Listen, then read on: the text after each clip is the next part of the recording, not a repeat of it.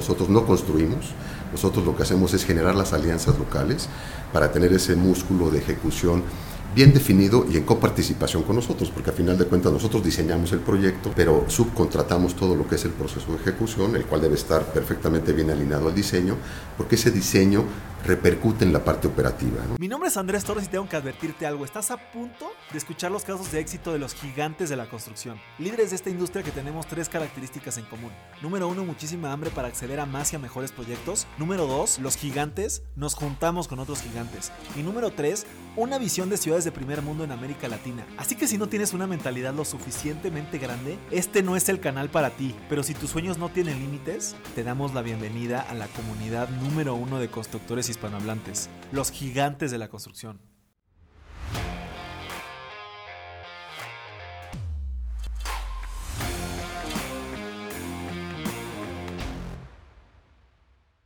Mis gigantes, bienvenidos a un episodio más de este podcast más importante de construcción hispanohablante. El día de hoy estamos aquí en las oficinas de Grupo Marnos, muy contentos y tenemos un invitado especial que viene desde Guatemala. Él es Sandro Testelli, él es director de Marnos Guatemala. Y bueno, Sandro, pues primero que nada, muchísimas gracias por, tu tiempo y por darnos esta entrevista aquí en Gigantes de la Construcción. No, al contrario, este, gracias a ustedes y gracias por el interés de, estar obviamente eh, pegados y en contacto con Marcos y más con estas iniciativas que a nivel eh, internacional y a nivel estructura de proyectos son una herramienta muy interesante que vale la pena platicar con ustedes. De luego, pues, pues justamente la idea es que platiquemos de Marnos y específicamente estaremos ahí platicando de lo que están haciendo por allá en Guatemala, como bien dices, ya nos platicabas que llevan 25 años, 25 25, así es, exactamente. Pues creo que ya, ya, es un tiempo y qué bueno saber y conocer empresas mexicanas que están ya estando eh, en, temas internacionales, ¿no?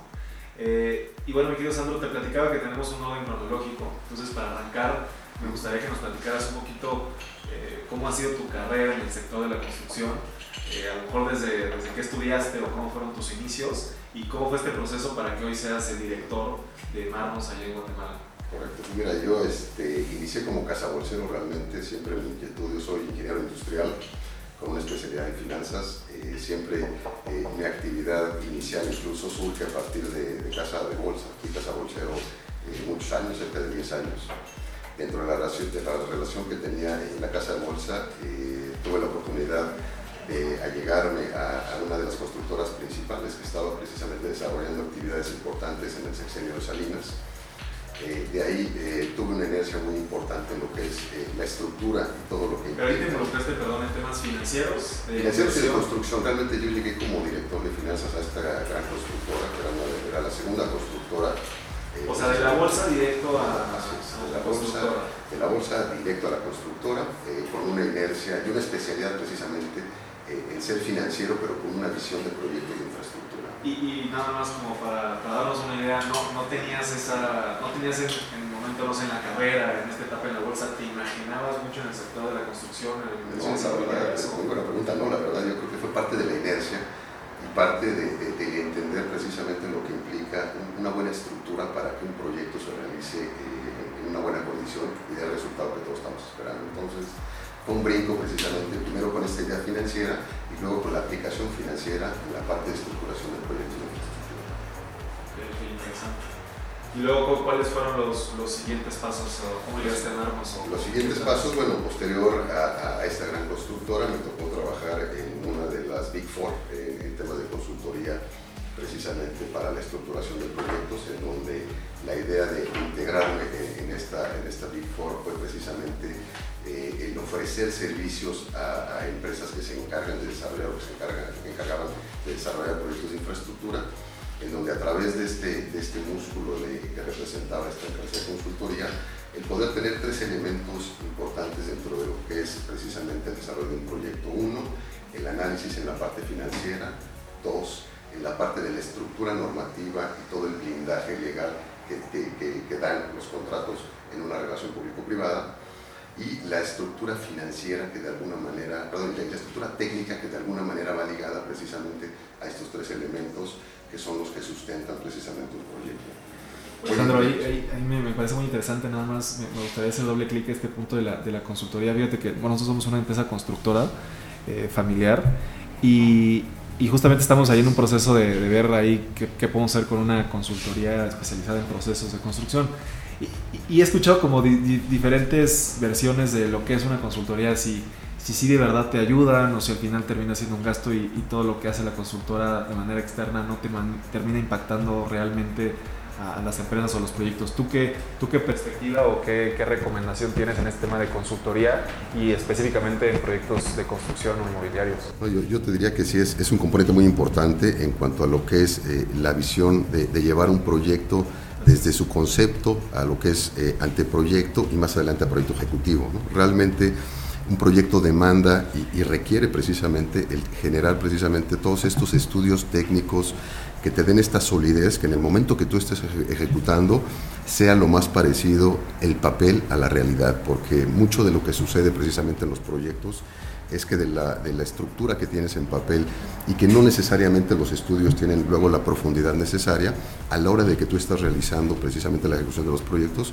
te encuentras con muchas eh, diferencias en cuanto a lo que era esta parte técnica y esto tiene un impacto muy importante en la parte de los costos. Entonces, eh, yo sí soy de esa idea de tener eh, y de invertirle al, papel, por llamarle de alguna manera, en, la parte técnica, en la parte legal, en la parte financiera, tener esto, esta visión, eh, no nada más a lo mejor que luego se nos da de taller, precisamente de tener esta visión. Esta ceguera de taller, ¿no? Esta ceguera de taller, yo creo que tener esta visión tripartita o este análisis con especialistas que realmente te den este valor agregado sin duda es muy importante para la hora de ejecución de los proyectos.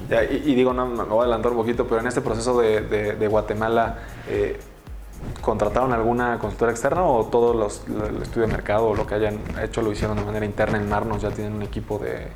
No, realmente yo te diría que todo lo que hemos hecho en Marnos ha sido con un componente eh, local importante. A final de cuentas, hoy en día solo vemos todos mexicanos en toda la estructura de Marnos Guatemala. Eh, todo el personal de colaboradores es guatemalteco, toda la mano de obra es local, todo el suministro es local. Eh, yo te diría que para lo que fue el proceso del proyecto, eh, que más adelante te lo voy a explicar con más detalle, que es precisamente el que estamos ahorita con ganas de seguir y con ganas de promover, que es el proyecto de la autopista Escuintla-Puerto Quetzal, fue una licitación internacional en donde sí, necesariamente hubo que ubicar especialistas en medición de tráfico, especialistas en la parte de estructuras, eh, especialistas en la parte de pavimentos, especialistas en la parte incluso social, porque obviamente hay que entender que muchos de estos proyectos traen un componente social de peso específico y que sin duda tienen que alinearse dentro de los procesos.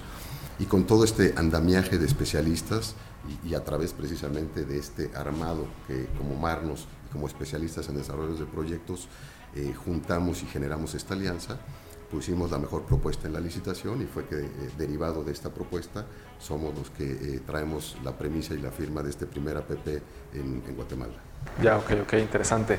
Y bueno, ahí me, salté algunos pasos, pero eh, después de esta Big Four consultoría, ¿cómo llegaste a amarnos o, hubo ahí otros pasos intermedios? O? Precisamente estando en, esta Big Four, obviamente había mucho, mucha cercanía con todo lo que era el sector de la construcción y el sector de desarrollo en proyectos tuve oportunidad de platicar con algunos directores de aquí de Grupo Marnos y precisamente dentro de ese entorno, eh, platicándote que yo llevo, cumplo nueve años en Marnos, eh, hace nueve años platicando en el entorno de, la perspectiva que, tenía precisamente la empresa, eh, me invitaron a participar precisamente en la dirección general y, tomé la decisión, la adecuada decisión de venirme aquí a, a Marnos con, con, la idea precisamente de empezar a tener una, una visión estratégica de desarrollo de proyectos eh, y ya entrando en materia, eh, precisamente me tocó a mí eh, vivir esta experiencia dentro de Marnos, en el sentido de tener esta visión de, no nada más quedarnos muy concentrados, como estaba hace unos años Marnos, sino tratar de tener una visión estratégica de internacionalizar a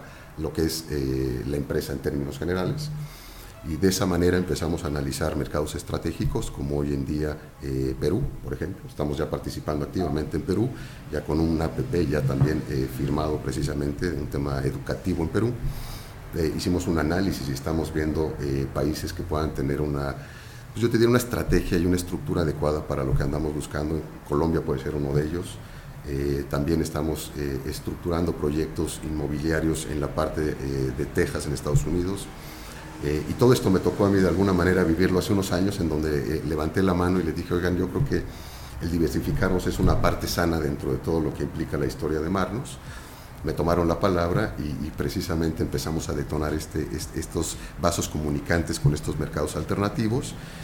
Y Guatemala obviamente fue eh, un proceso muy interesante, sobre todo porque como bien lo decías, en Guatemala llevamos 25 años. Eh, tenemos una gran experiencia.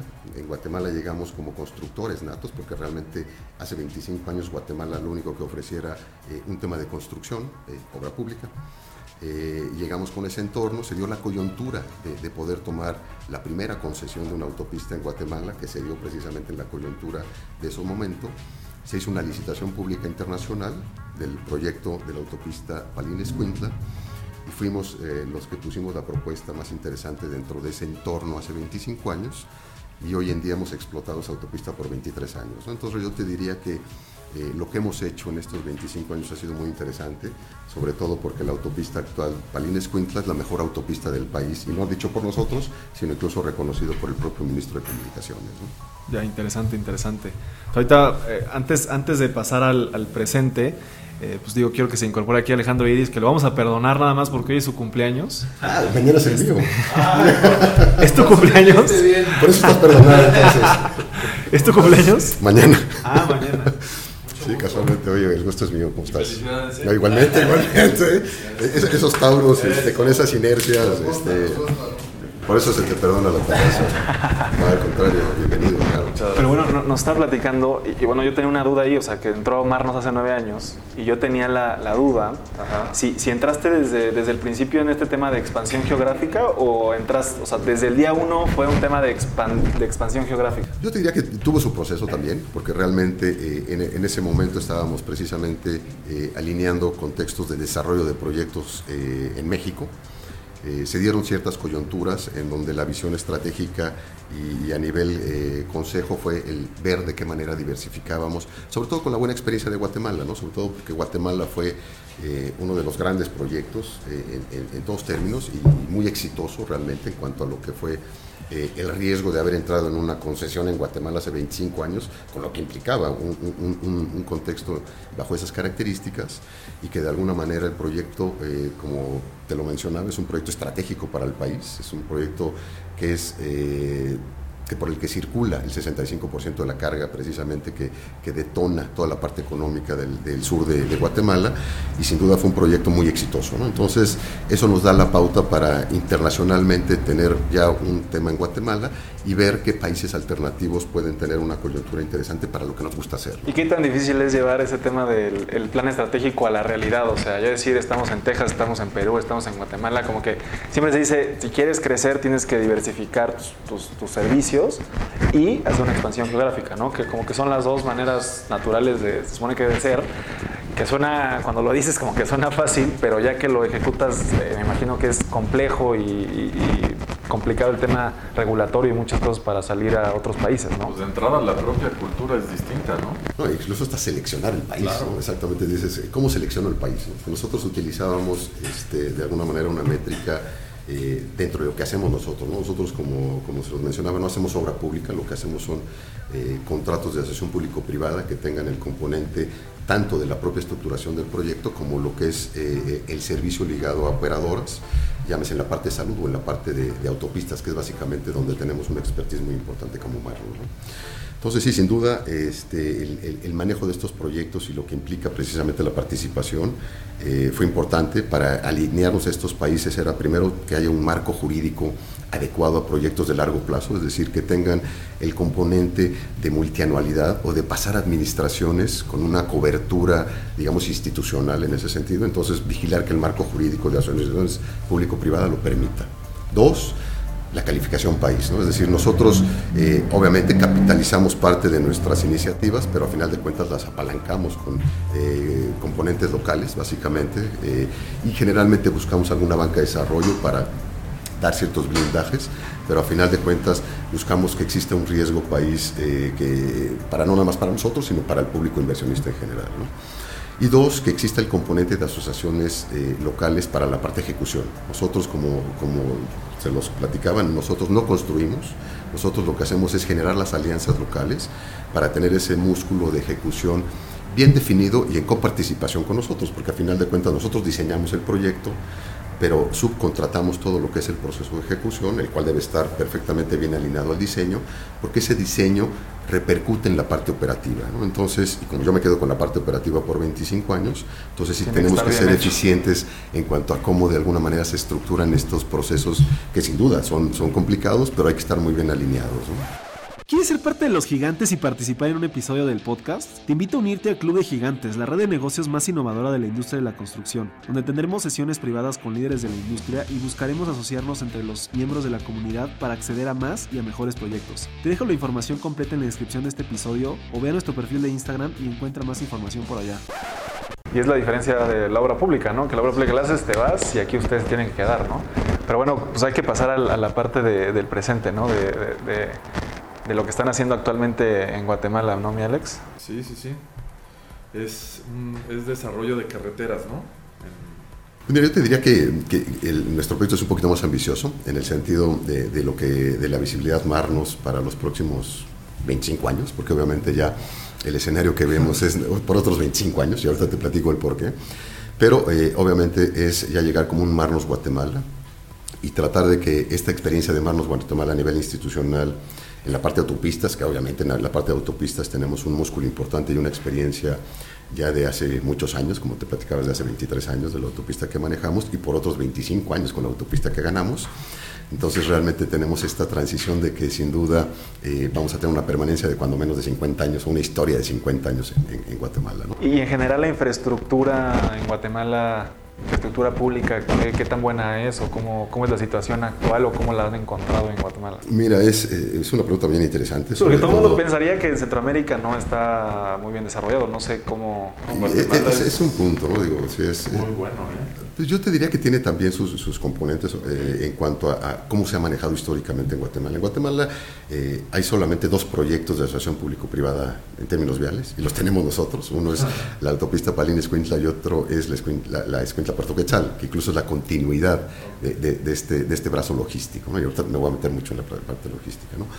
Pero mucho de lo que ha hecho Guatemala es a través de obra pública tradicional, en donde eh, no necesariamente mucho del porcentaje de la inversión se hace para proyectos nuevos, sino se hace para lo que es el recomponer autopistas este, o, carreteras, yo te diría, porque el nivel de autopistas en Guatemala no es, eh, incluso comparado con la OCDE, arriba de, lo que es la media en Centroamérica, incluso ellos están por abajo de la media y, mucho de lo que de alguna manera eh, realizan es eh, precisamente en estos componentes. Te voy a dar un número nada más para que nos ubique dentro de la necesidad de Guatemala, y no es lo digo yo, lo dicen los estudios de Fundesa y del Banco Mundial, en el sentido de que Guatemala requiere para tener una estabilidad de competitividad eh, alrededor de 20.000 kilómetros de autopistas nuevas y una reconfiguración de 8.000 kilómetros de las autopistas actuales. ¿no? Entonces estamos hablando de un escenario tanto de autopistas nuevas como de reconfiguración de autopistas del orden de los 28 mil kilómetros.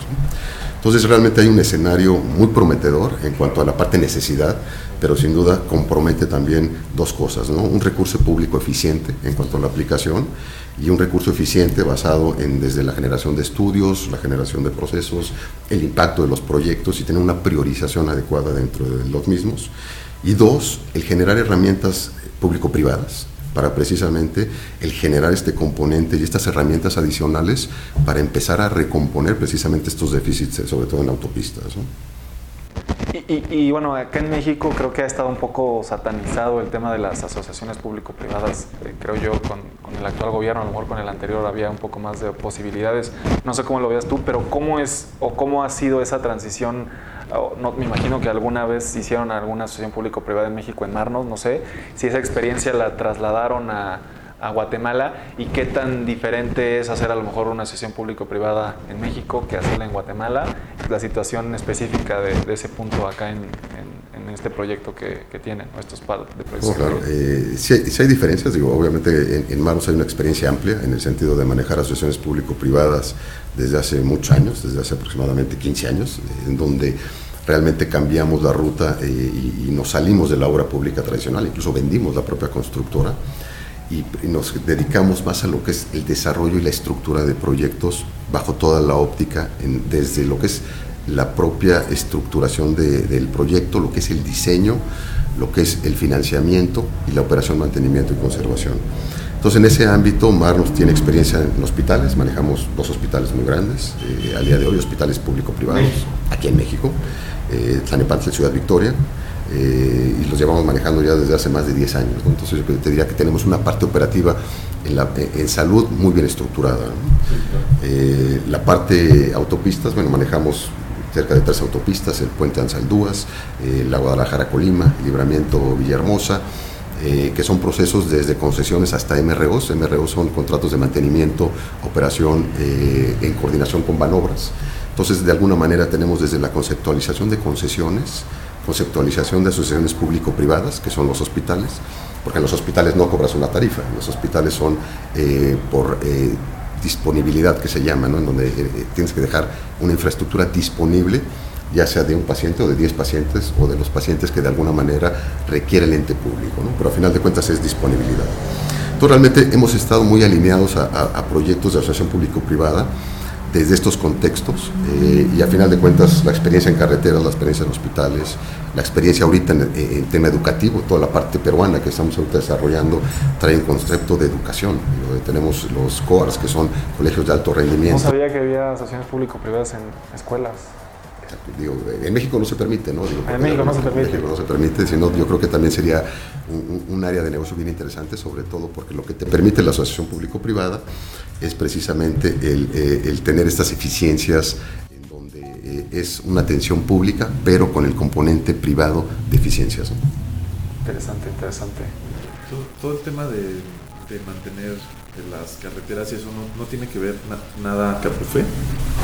Bueno, Capufe es, la entidad federal. Eh, eh, digamos, nosotros, somos la competencia de Capufe, precisamente. Nosotros podemos llegar a ser la competencia de Capufe porque lo que hace Banobras, precisamente en estos contratos que te menciono, es precisamente el aligerar la carga pública de, estos, de, estos, eh, de estas autopistas y estos contratos, eh, licitarlos y que entre un operador privado con indicadores de eficiencia, que de alguna manera eh, es mucho más fácil de tener un, una asociación público-privada ligada a todo lo que son eficiencias e indicadores de servicio perfectamente bien establecidos y que si el privado no los cumple, lo quitas. ¿no? En cambio, con el ente público es muy difícil el poder establecer estos mecanismos de control. Oye, y, y, ahorita fuera de micrófonos me comentabas algo eh, bueno, creo que no, debería de ser escondido, me imagino que es, más bien es público, pero me decías que el, contrato este, de, que, o el par de contratos que tienen eh, de, las autopistas en, Guatemala, lo firmó el, no sé si el presidente o dijiste el presidente de la Cámara. Así es. Y un poco regresando a tu pregunta, ¿no? De que, cuál es el cambio de, de, APPs a, a, nivel países. Eh, cada país tiene de alguna manera una ley de asociación público-privada. México tiene la suya, Perú tiene la suya, Guatemala tiene la suya. Digo, generalmente parten de una misma base, pero siempre tienen algunas aristas particulares para cada país, ¿no? Es decir, eh, no son perfectamente iguales.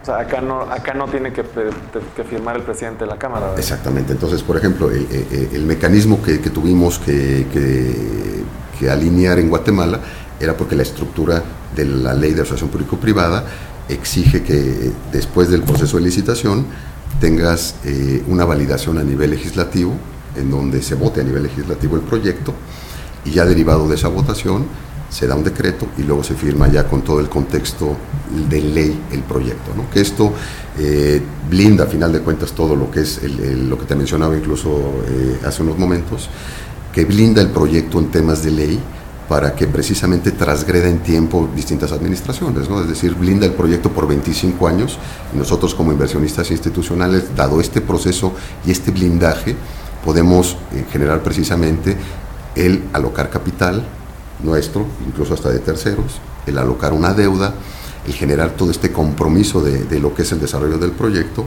y lo más importante, operarlo y mantenerlo por un plazo importante, ¿no? Y que ese, precisamente ese plazo te permite recuperar la inversión. Son esos 25 años. Así es. Es decir, yo ahorita voy a hacer una inversión, por ejemplo, ya entrando en materia del proyecto que, que, que, les quería mencionar y que yo creo que es motivo también de, de, conocerlo un poquito más, que es el proyecto de la asociación, perdón, de la autopista Escuintla Puerto Quetzal. Eh, Puerto Quetzal. Esa es la nueva. Esa es la, es nueva. la nueva. Y, y, perdón, en la anterior, nada más una pregunta, que ahorita decía 25 años, ¿puedes extender el, el tener la, la, concesión? pues mira, hay eh, distintos análisis en, temas legales. Eh, se podría, bajo ciertos contextos, eh, dentro de todo lo que es el, el, escenario, tanto de las bases de la licitación y todo lo que es el contrato actual, se podría hacer una nueva concesión. en fin, digo yo, son, son ideas que de alguna manera incluso estamos trabajando. Ya lo tendría que estar cabildeando. Es que lo que pasa es que no, no se pueden ver separados los proyectos. Digo, a final de cuentas, este, es la continuidad eh, es Palín, Escuintla, Escuintla, Puerto Quetzal, y es la conectividad Ciudad de Guatemala con Puerto Porque se supone que cuando se termina tu concesión lo tendría que absorber el gobierno o, o sí habría otra licitación o Probablemente sea eso, ¿no? Yo creo que eh, es un proyecto obviamente que, que ya tiene su, su, temporalidad, es un proyecto que se tiene que readecuar, es un proyecto eh, por el que hoy pasan 22 mil vehículos, pero haciendo una proyección en el tiempo, a lo mejor en 20 años van a pasar 45 mil vehículos. Entonces realmente tienes que hacer un proyecto acorde a las nuevas condiciones de tener 25 años más con este crecimiento país. Entonces eh, estamos en pláticas precisamente con el Ministerio de Comunicaciones y con las autoridades locales eh, para ver cuál es la mejor propuesta en beneficio de ver un proyecto de 80 kilómetros y no dos proyectos, uno de 29 y otro de 46. ¿El de 46 es el nuevo? ¿Y, ese proyecto qué diferencias tiene con el anterior? Muchísimas. Este, el hablar de una concesión, el hablar de una concesión. Ya me ganó mi pregunta, pero bueno. Es que, haber firmado una concesión hace 25 años, pues obviamente no tenía la sofisticación de indicadores que hoy un contrato eh, de asociación público-privada tiene, ¿no? Es decir, eh, eran indicadores a lo mejor muy, eh, o pocamente, de poca profundidad, por llamarle de alguna manera, ¿no? en el sentido de definir solamente a lo mejor unos pavimentos bajo ciertas características, una señalización bajo ciertas características, y a lo mejor hablar de siete, ocho componentes. ¿no? Hoy en día un contrato de, de, de la Escuela Puerto Quetzal, que lo firmamos el 29 de marzo, tiene cerca de 80 indicadores de servicio, en donde hay indicadores en donde me dice, a ver, no nada más es que pongas pavimento, pon pavimento con tal espesor, con tal especificación, con tal rodadura, en fin, entonces ya nos empezamos a meter en una bola de conceptos mucho más sofisticados en beneficio del usuario. Y obviamente eso le da un reto a la operadora, porque ahora la operadora tiene que ser muy competitiva en cumplir en tiempo y forma con estos indicadores, porque son indicadores que mensualmente me los miden. Y si mensualmente yo no cumplo con estos indicadores, soy sujeto de penalidades. Entonces se alinean los intereses para que de alguna manera, uno, se haga con inversión privada, es decir, ajeno a, las finanzas públicas del gobierno, en este caso de Guatemala. Entonces, Guatemala cuenta con 125 millones de dólares, que es lo que vale el proyecto de la autopista Escuintla-Puerto Quetzal. ¿Cuántos, perdón? 125 millones de dólares, 100% privados, en donde llega un consorcio que se llama Marnos, eh, y les dice, oigan señores, les voy a hacer esta autopista. Buenas tardes. Eh, y, obviamente con, un concurso en donde fue, este, digo, muy peleado, ¿no? Fue un concurso. ¿Cuántos participantes querían? 10 empresas. Justo eso quería preguntar, o sea, qué padre, ¿no? Marnos, una empresa mexicana que gana ese tipo de obras de, internacionales. No, y la ganamos ahora sí que... ¿Y esos 10 más o menos de qué países eran? Ahorita te platico. Entonces, este, era eh, se, hace una licitación internacional precisamente basada en este gran proyecto. Es un gran proyecto porque sin duda es el brazo logístico más importante de Guatemala y por ahí se mueve el 65% de la carga. Es historia, estás construyendo historia. Nosotros ya estamos en la Palina Escuintla, entonces nosotros obviamente tenemos un know-how importante dentro de la zona por haber estado 20 años. Entonces, a la hora de que sale esta licitación, pues obviamente Marnos iba con la espada desenvainada decir, señores, este proyecto es muy importante para la empresa. Pero pues obviamente había una licitación y había que transgredir por todo lo que marca el marco jurídico. Eh, sacan la licitación Guatemala, 10 empresas son las interesadas en eh, comprar las bases, empezamos a hacer todo el proceso de, precalificación. Dentro de la precalificación, perdón, se establecían dos parámetros, uno financiero y uno técnico. Eh, en esa precalificación solo cinco empresas pasamos, eh, dentro de todos los componentes que implicaban estos conceptos. Y a la hora de la entrega de la propuesta solamente fuimos tres las que llegamos con el sobre de la propuesta. Eh, una empresa portuguesa, un consorcio de, empresas europeas liderada por una empresa italiana y nosotros, Marlos, con una, empresa local. fuimos los más, yo diría, si no agresivos, los que entendimos el concepto del proyecto y a través de la propuesta que, era básicamente basada en el canon que ofrecíamos al gobierno de Guatemala, eh, pusimos un canon interesante para el gobierno de Guatemala, muy competitivo, y ese ya fue precisamente el, yo te el indicador de asignación del proyecto. Entonces, realmente muy contentos porque al final de cuentas fue un proceso intenso, muy competitivo y, realmente con una propuesta que, nos orgullece, pero también nos compromete, ¿no? porque hay precisamente estos alineamientos con la parte pública en el sentido de, también coparticipar muy activamente en la parte económica del proyecto hacia el ente público. Fíjate que nosotros en, en, DIMSA, la empresa de mi familia, hemos hecho proyectos de obra pública y entiendo, eh, pues obviamente, cómo se califican el tema económico de precio y el tema técnico, ¿no? Eh, pero en este caso, el, tema económico, la propuesta, ¿cómo funciona? O sea, ¿cuánto voy a cobrar de, de, cuotas? Y, o sea, eh, o sea, cada empresa oferta un precio de, de la cuota de, la carretera, o cuál es la, o dónde está la el indicador, como tú comentabas, el indicador de, calificación entre las competidoras? Eran básicamente varios indicadores, como, te lo, como lo mencionaba, unos de, más peso que otros. Había uno que era la inversión, obviamente, cuánto vas a invertir. Dos, en qué tiempo lo vas a invertir.